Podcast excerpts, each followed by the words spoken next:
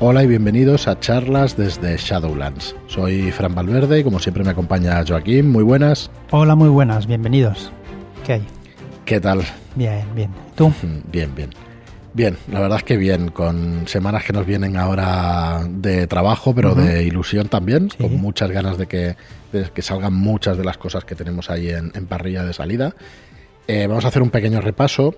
El viernes pasado empezó la preventa de historias de Más allá del velo, con muy buen arranque, muy contentos de, como siempre, de contar con, vuestra ayuda.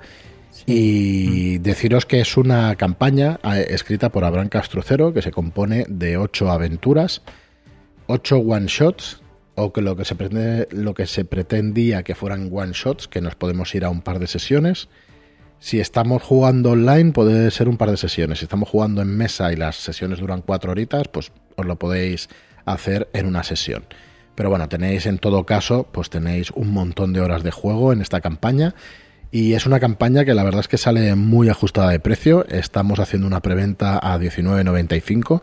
En tienda saldrá saldrá algo más caro, 22.95 creo que es el PVP, así que podéis ahorraros ese dinero y además el transporte gratuito os llegará a casa sin ningún cargo. Es una campaña de Shadow Shots que ya se publicaron en nuestra suscripción y que podéis acceder al contenido ahora eh, en físico.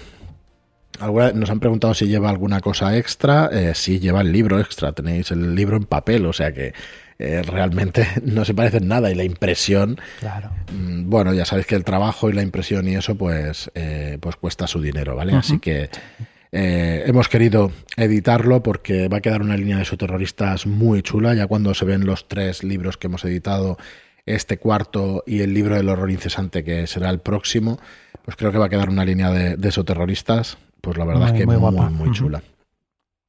Todavía nos queda de esoterroristas editar pues tres o cuatro libros más durante el año que viene y el otro irán saliendo.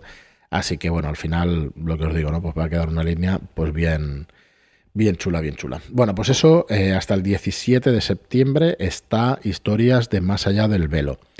Para este viernes tenemos La reputación del señor Castiñeira, una aventura para la llamada de Cthulhu eh, muy, muy interesante. Una aventura escrita por Juan Vera.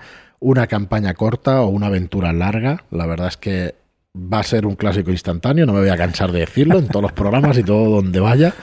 Porque es una aventura para la España de los años 80. Está ambientada en 1986 y es una aventura donde los mitos se cruzan con, con la realidad española de esa época, ¿vale? Eh, es un verano en 1986 donde o cuando una familia adinerada contrata de forma extraoficial a un grupo de ex policías para esclarecer el origen de unas amenazas que pueden acabar con la reputación familiar. La reputación del señor Castiñeiras se ubica en un Madrid convulso, una ciudad que os mostrará su verdadera cara, oscura, plagada de drogas, delincuencia y prostitución en la que nada es lo que parece que llevará a los protagonistas a un decadente descenso a la locura. Esto son las palabras de introducción de, esta aventura. Es una aventura para la llamada de Cthulhu séptima edición. Y además eh, os encontraréis tres personajes pregenerados, además imbrincados en la historia, con, cositas por detrás que hacen que, que, los personajes estén metidos o que directamente tengan que ver con la época. Porque, por ejemplo, uno de ellos, que es Jesús Carrasco el Zorro, o Zorro, es un antiguo miembro de la Brigada Político-Social, o sea, un, policía exfranquista. Y bueno, tuvo que abandonar el cuerpo de policía con la llegada de los socialistas al poder, ¿vale? porque bueno, le obligaron a salir porque si no iban a, explicar o airear sus métodos de interrogatorio, que bueno, que como os imaginaréis, pues podrán ser, ser un poco un poco bestias, ¿no? Un poco de tortura. Y actualmente trabaja como periodista de sucesos en el caso. Así que este ex policía ya es uno de las uno de los personajes eh, jugadores. Otro es Roberto el Niño López, eh, que se enganchó a las drogas, también viene de una carrera prometedora en la brigada criminal, pero se, truncó esta carrera cuando se vio enganchado a las drogas y a una operación policial al completo, y una operación policial, pues bueno, se fue al garete porque estaba bajo los efectos de, las drogas. Y Luisa Temprado, por ejemplo, la Mechas, pues es una mangui de poca monta, pero es una experta Eh, Bajos fondos, ¿no? Bajos fondos, sí, es una experta también conductora, o sea que bueno, son, son personajes muy de la época y, y bueno, de, de, todas las épocas, de lo mejorcito de cada casa, diríamos.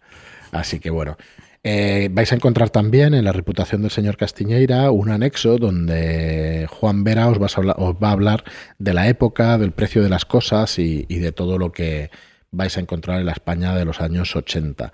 Así sí, que bueno. Que aunque ya nosotros la hemos vivido y hemos estado sí, ahí, sabíamos es que no lo, que, mm. lo que valían las cosas y cómo se vivía en aquella época, pero éramos jovencitos, acordaos.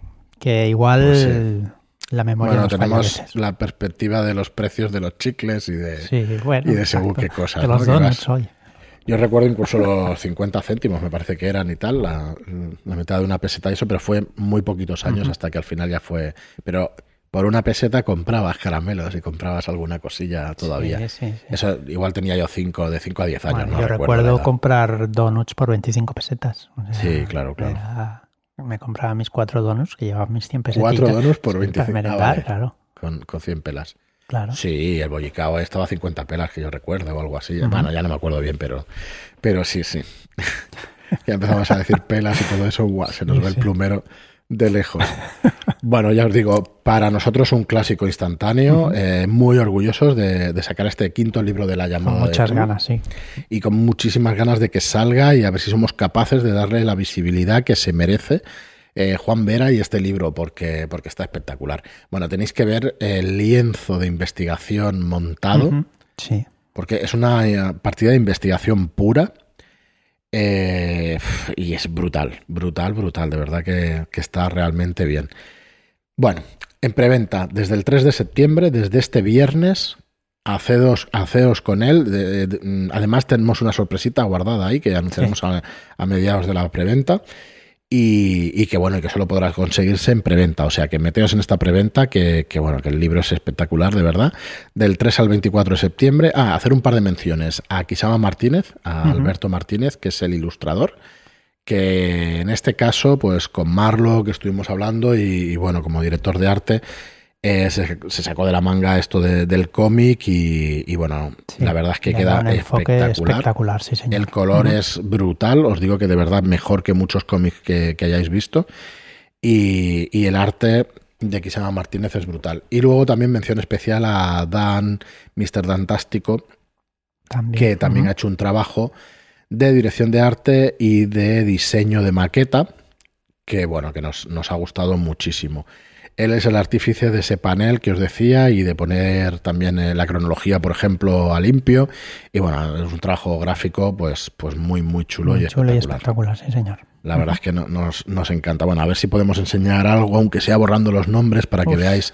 Eh, cualquier rolero que quiera preparar esa partida y vea ese panel. Con ese panel es que tienes media partida preparada. Bueno.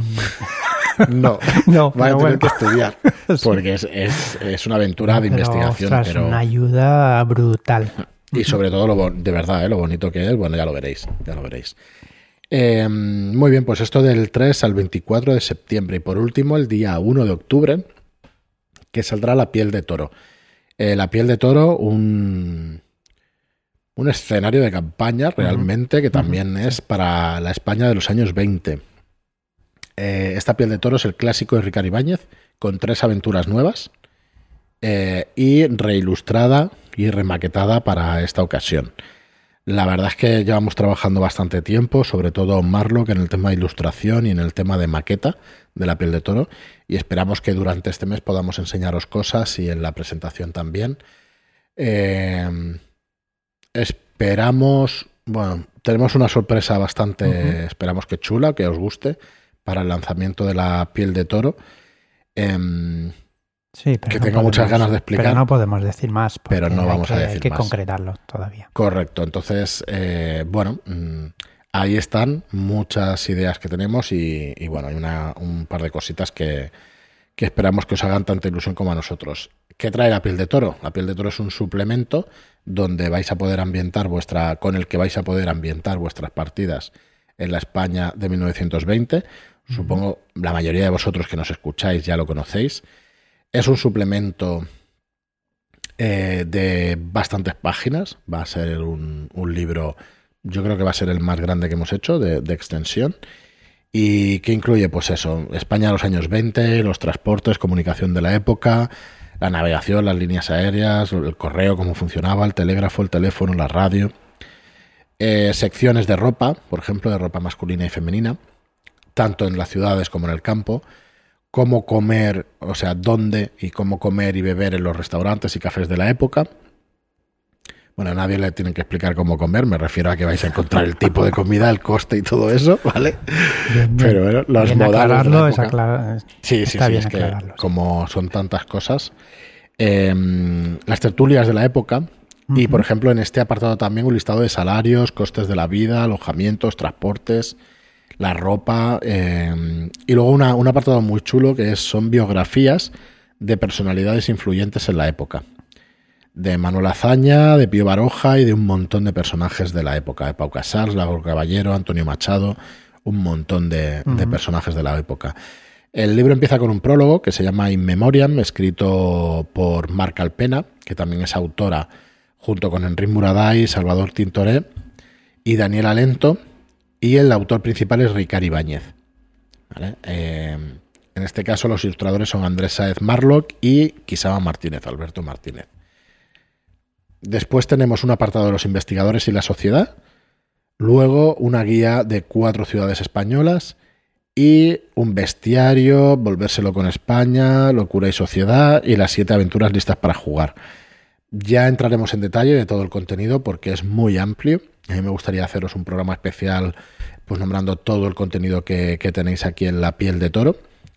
La piel de toro, pues 1920, un pedazo de suplemento que empezará, eh, que estará en preventa el 1 de octubre hasta el 29 de octubre. Este lo vamos a ampliar una semanita al plazo porque, porque queremos que entre la mayor parte de gente posible porque, vamos, yo creo que es un, suplemento irrepetible.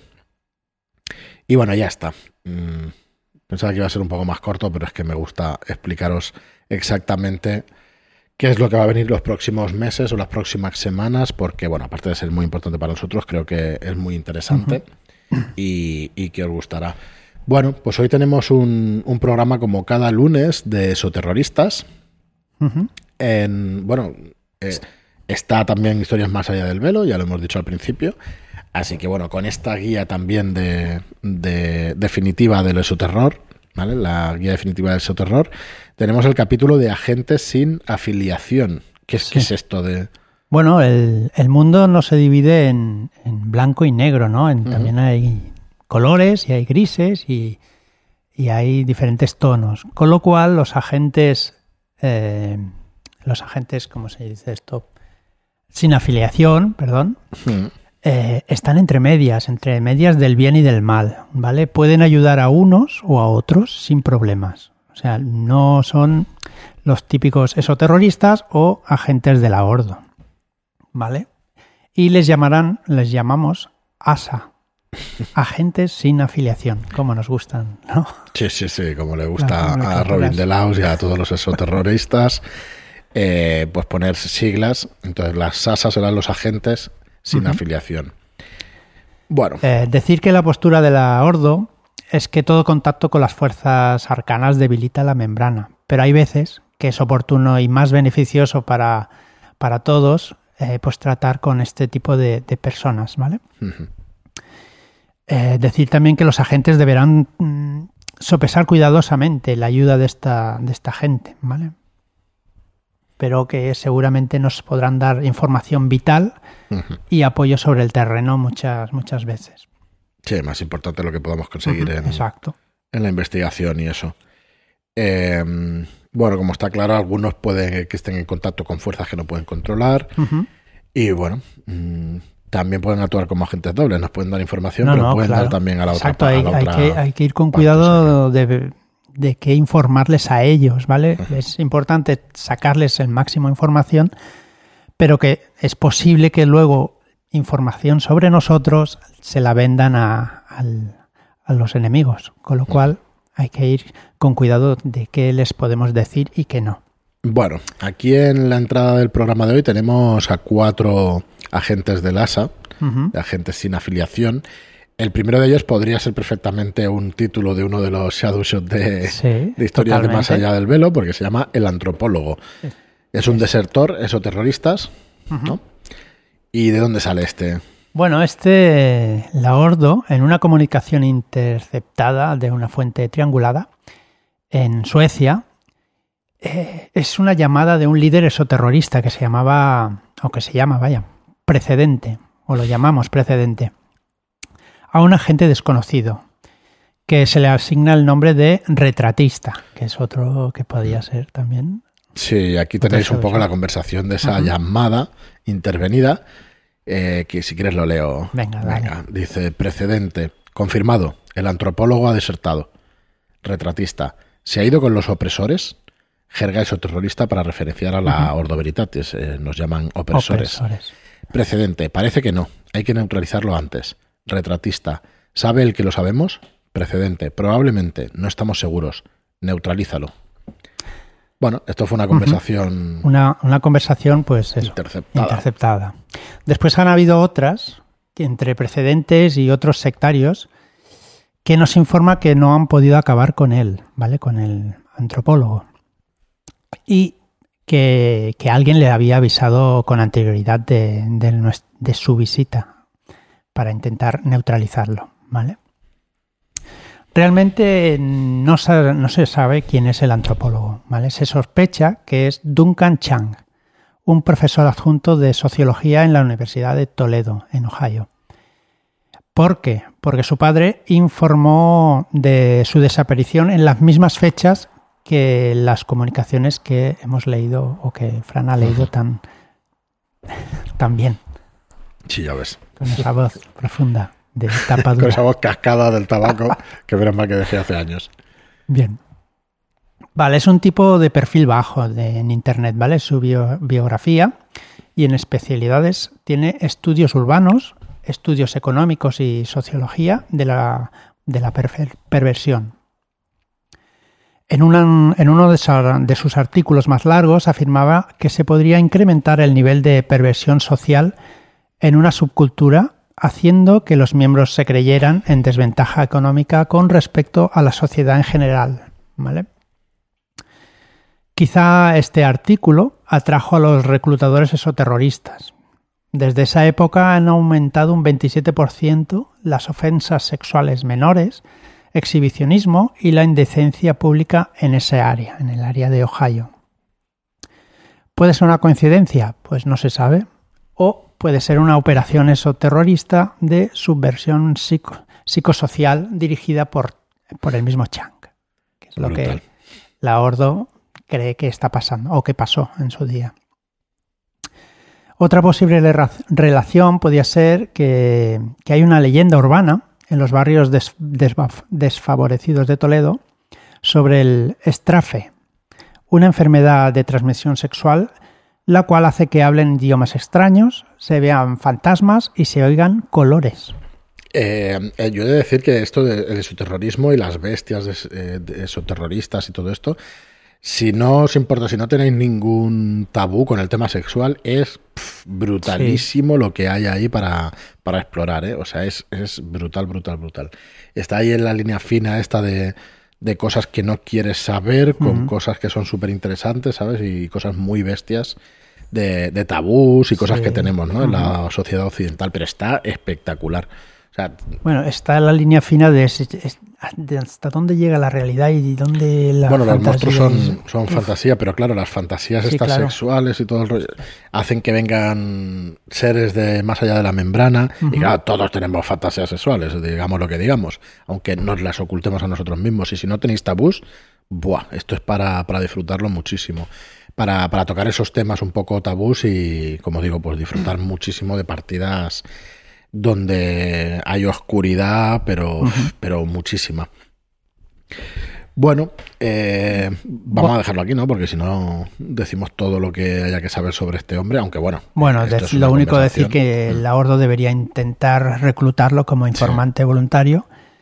De hecho, eso como todo. básicamente.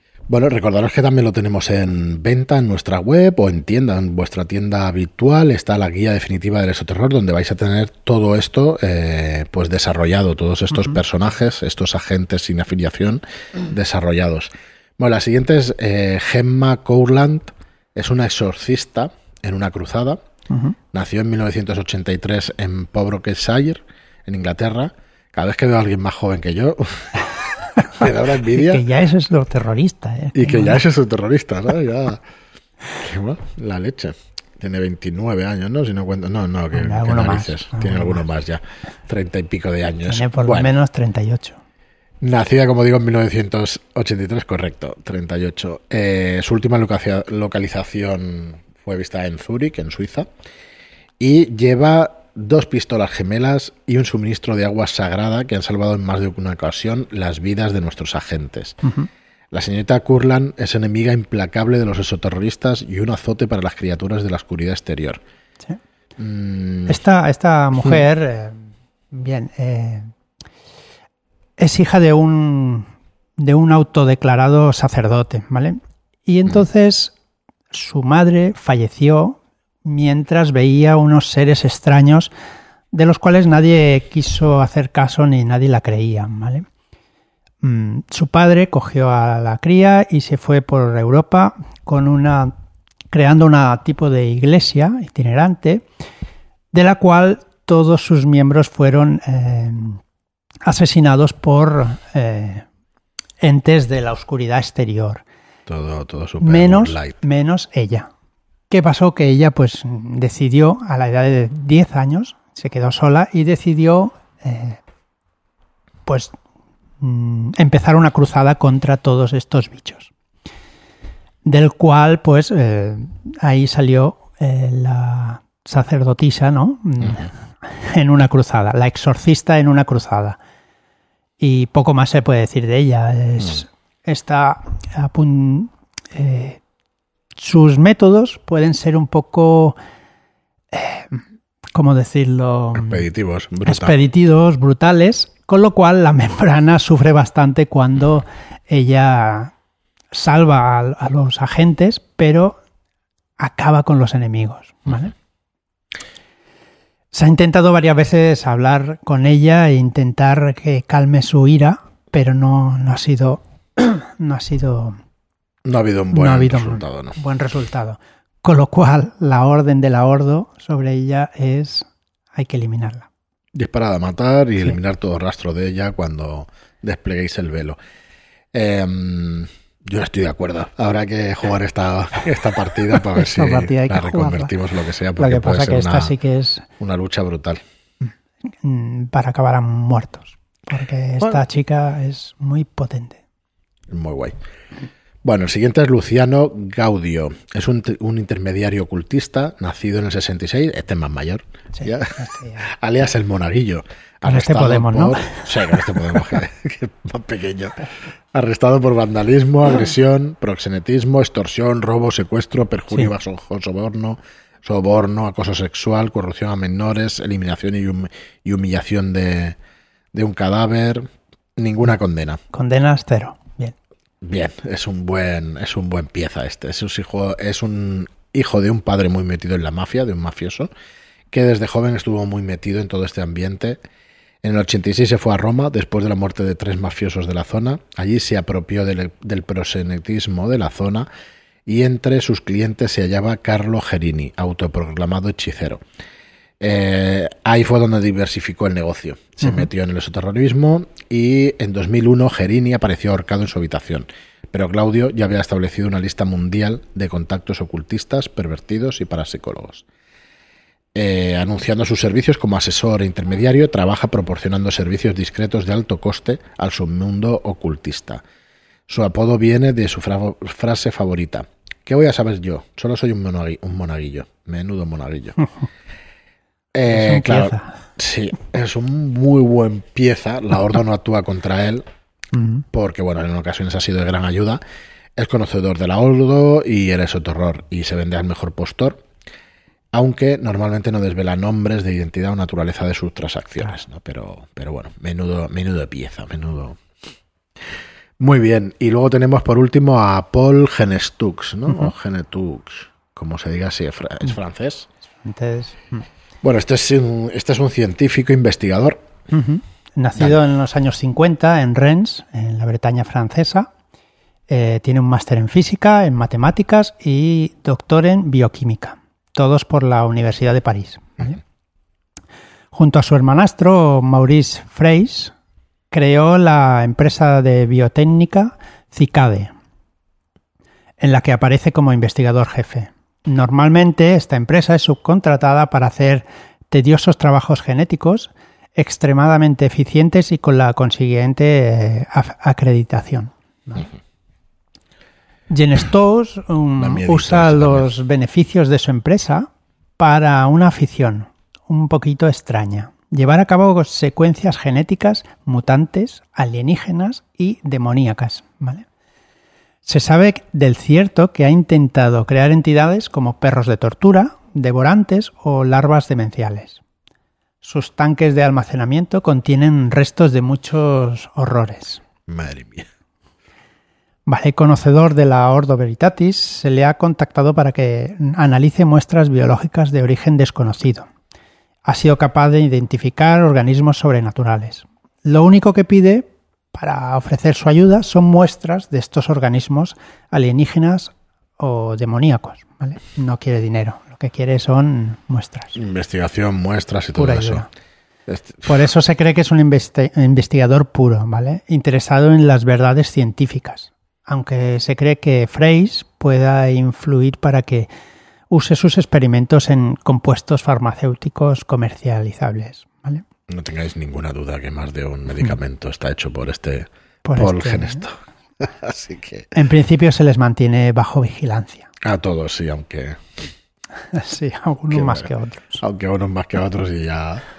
Ya veríamos a ver. Joder, vaya piezas, está súper, súper chulo. Yo no me canso de decirlo. Tenéis en la guía definitiva de su terror un complemento perfecto para el, para el libro básico de, de Terrorista segunda edición y bueno, lo podéis conseguir en, nuestra web. Decir que mientras, perdona, decir que mientras estábamos jugando a historias más allá del velo, empezamos a leer este libro, bueno, empezamos a leerlo, empezamos a estudiarlo bien, vaya. Y vimos varias reglas, no reglas, sino formas de actuar de los agentes que fueron muy interesantes para, incluirlas en las partidas. ¿eh? ¿Te acuerdas que sí, claro, claro. metimos un parte a Zapo por ciertas cosas que no debía hacer? Bueno, intentamos meterlo, pero a Zapo hay quien le meta un parte. No, para nada, pero bueno. que a la siguiente sesión fue al revés. Sí. que me miraron bastante estrechamente mis compañeros. Normal, normal. Nadie quiere, como hay una película, nadie quiere un soplón. Ahora no me acuerdo qué película es que vi el otro día y le decía a la madre al niño, nadie recuerda que nadie quiere un soplón. y chungo. Bueno, pues muy bien. Hoy espero que os haya gustado el episodio. Son, son personajes espectaculares los de los del esoterror. Así que bueno. En el libro. Sí, sí, vienen un montón y un montón de ideas, de partidas, de juego. Vamos, yo solamente imaginándome esos tanques. Si vas a la facultad de medicina, que hay tanques de esos con restos y ves cosas del terror y haces una partida ahí de terror, no sé, me parece espectacular, la verdad, lo que puede salir de ahí. Aparte, no buscar nada ahí en concreto, sino que esta persona te tenga que ayudar para encontrar una pista o hacer algo. Mm, es una ayuda brutal para cualquier partida. No, está súper chulo, súper evocador y, muy buen contenido esta guía definitiva de su terror, que como decía lo, encontráis en shadowlands.es barra tienda. ahí en la categoría de esoterroristas tenéis todo lo que se ha publicado y también en, eh, en vuestras tiendas habituales, que ya lo podéis encontrar en cualquier tienda del hobby en España. Si no lo encontrarais, recordar mm. que lo pidan, que lo pidan los tenderos, que lo pidan a la distribuidora, Osmode, porque os lo van a poder traer fácilmente. Bueno, pues nada más, recordad que estamos en plena preventa de, de historias de más allá del velo. Y nada más, muchas gracias a todos por estar ahí, gracias por vuestras reseñas de 5 estrellas en iTunes que nos dan muchísima visibilidad. Gracias por vuestros me gusta y comentarios en iBox y gracias por compartir esto en redes sociales para que más gente escuche nuestros podcasts y, bueno, pueda disfrutar con este hobby que es el rol. Gracias y hasta el próximo programa. Muchas gracias y hasta la próxima.